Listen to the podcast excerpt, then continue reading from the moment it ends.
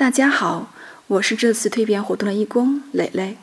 上一期的活动我也参加了，通过二十二天的学习，整个人在状态上有了全新的面貌。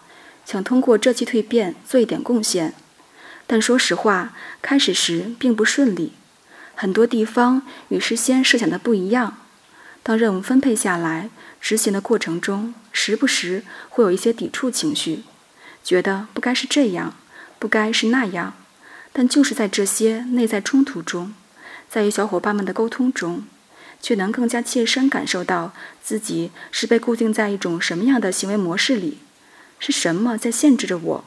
无非就是小我在寻找舒适区。凡事按照自己的想法来，看似自由，却恰恰是对自我最大的限制。慢慢的，我让自己停下来，只管去做事情，不再抱着各种想法。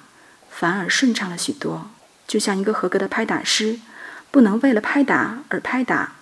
我要做的，不是如何做好义工，而是与同学们一样，让自己的心静下来。